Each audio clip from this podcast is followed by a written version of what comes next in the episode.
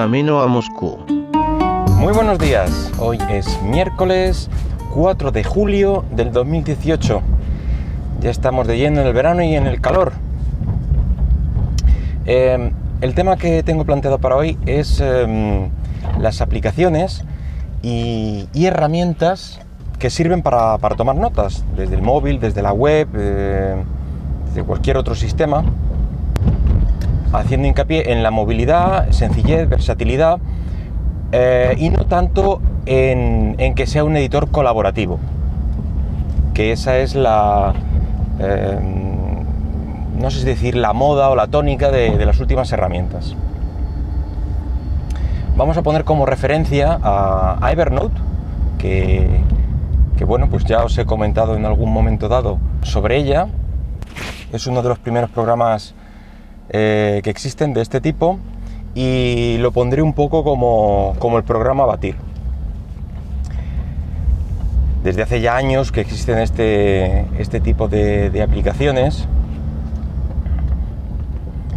eh, pensados principalmente pues, como un editor bastante, bastante simple de, texto, donde poder hacer una inserción pues, bueno, pues de multimedia, enriquecer un poco el texto con con lo más básico, eh, negritas, eh, cursivas, eh, marcarlo un poco, cuatro cosillas.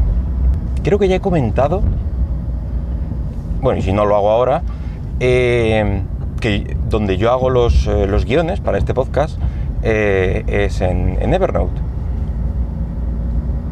Lo cual, pues bueno, pues me resulta, me resulta muy cómodo poder editar con un teclado completo desde el PC bien en la aplicación, bien desde la web, normalmente desde la web, ya que en el ordenador no tengo instalada desde hace tiempo la aplicación, ya que al tener el Evernote gratuito, eh, solo permite tener dos, eh, dispositivos vinculados a, tu cuenta de, Evernote.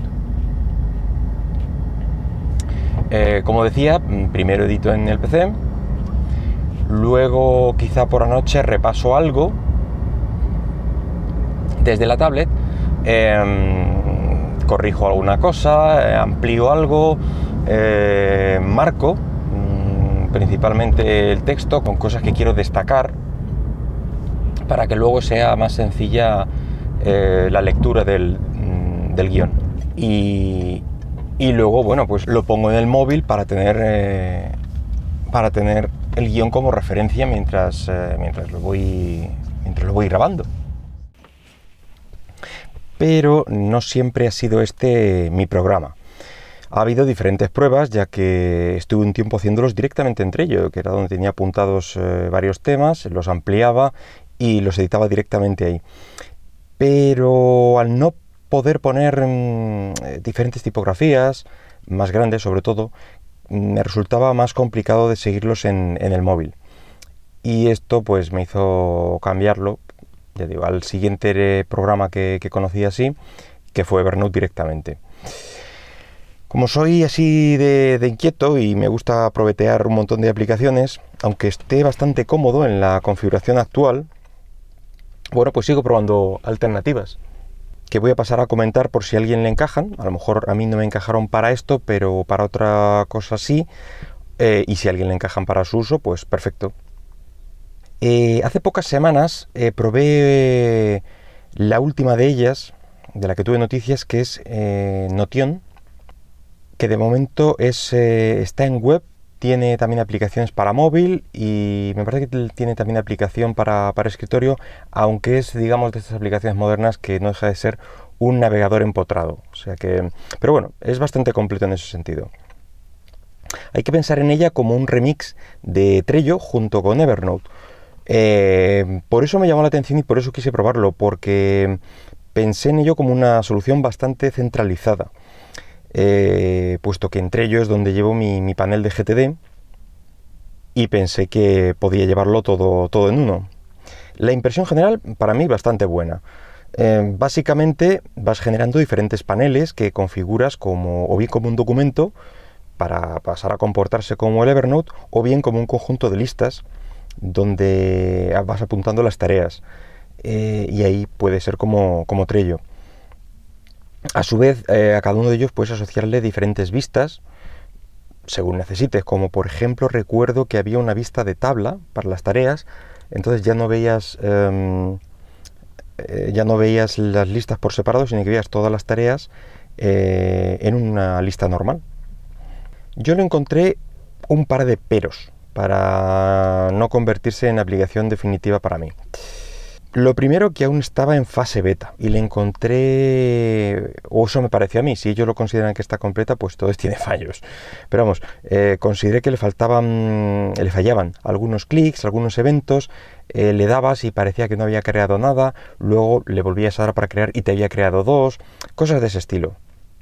Eh, según leí, en principio es gratuito, es una aplicación gratuita, pero podrás almacenar según, según la cantidad de información que almacenes. Em, a ver, quiero decir que eh, no podría almacenar ahí todo lo que yo quiera. Tendrá un número limitado que eran X em, unidades, digamos, de, información. Entonces creo que cada bloque de texto, eh, cada tarea, pues eso se, creo que se considera una unidad. Entonces más de las que ponían ellos, que no sé si eran mil o, o una cosa así, entonces, eh, digamos que no me servía como almacén de, guiones antiguos o de notas antiguas, de cosas para almacenar ahí. Entonces no, lo consideré válido, porque cada vez que terminaba uno, bueno, pues tendría que haberlo copiado, pasado a otro servicio, con lo cual estaba más o menos en lo mismo. Pero por lo demás tenía, tenía bastante buena pinta, un diseño bastante limpio, minimalista, de hecho, cuando importé los datos de, Trello, porque sí, se pueden importar eh, paneles de, Trello directamente, digamos que mm, como tenía el espacio diferente y tal, vi que eh, eh, era mejor tener separado el GTD puro, digamos, mm, y en otro tablero apunté las notas, que yo antes tenía una, una lista en el Trello directamente para pequeñas notas que iba dejando independiente, digamos, del Trello.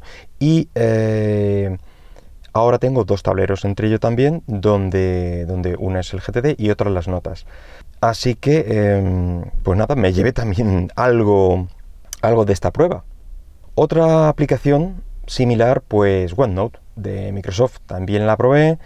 Y mm, la mayor desventaja que le vi es que me dio la sensación de que pesaba mucho. No iba tan ágil como Evernote o como otras aplicaciones, tanto en, la aplicación como en web. Por lo demás, mm, prácticamente era un clon en cuanto a funcionalidades de, Evernote. Quizá alguna cosilla más extra, o eso me pareció. Y si a ti te interesa una mayor integración por ejemplo, con Outlook o con el resto de aplicaciones eh, y herramientas de Microsoft, a lo mejor te interesa más esta, alternativa, porque sí sé que está muy vinculado a, esto, al, calendario de, del Outlook, mm, tus correos, etcétera. Entonces, a lo mejor por ahí te puede, te puede encajar. La siguiente, pues Google Keep. Eh, esta sí que es unas, unas notas puras, una toma de notas pura y la mayor ventaja es el capturador que tiene desde el widget del móvil. Te permite tomar una nota, una lista, un audio o un dibujo manuscrito, ah, o una foto, claro, directamente de la cámara. La aplicación podría ser eh, parecida a, Trello, pero con mucha menos funcionalidad. No te permite tanta organización mm, espacial como tú quieras. Digamos que vas soltando notas y la única organización que, yo vi era apilarlas una encima de la otra, las podías mover, eso sí, o bien en cajas, me refiero como si cada nota podía estar, se autoorganizaba a la derecha y hacia abajo.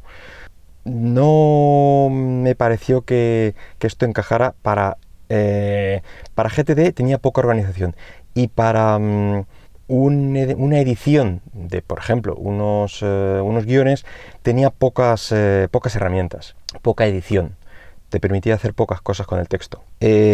Por eso digo que es una toma de notas pura. Piensa en ello pues como unos POSIT que puedes tener em, puestos ahí en la pantalla del ordenador. Eh, para eso sí, lo veo muy muy útil porque es eh, rápido, sencillo y visual, pero no para algo complejo. También podríamos pensar en la otra herramienta de, de Google, aunque queda un poco fuera, sería el Google Docs, Y digo que queda un poco fuera porque está pensado de otra forma, para otros usos.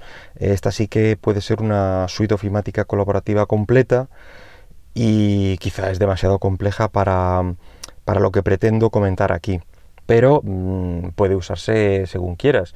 Quiero decir, si no editas demasiado, pues tienes tus aplicaciones, tienes tu web, puedes usarlo eh, según necesites.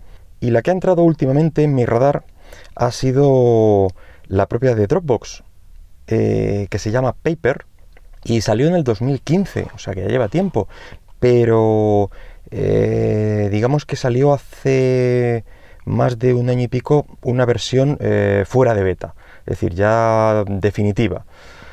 así que, pues eso, año y pico de aplicación con lo que está bastante pulida, con un editor bastante potente y, bueno, también tiene potencia para documentos colaborativos, aunque ya digo que no es lo que pretendo potenciar en esta, en esta serie de programas. Pero por si a ti te interesa, pues ahí está el dato. Puedes insertar multimedia, checks, tablas, em, y esta va a ser la que, la que voy a usar realmente durante un tiempo. Eh, a ver si qué tal se comporta con mi flujo de trabajo y de hecho es la que estoy usando para, hacer y para leer este guion y de momento pues, eh, pues me, parece, me parece bastante buena. ¿Y vosotros que eh, usáis algunas de estas herramientas? ¿Me queréis recomendar alguna?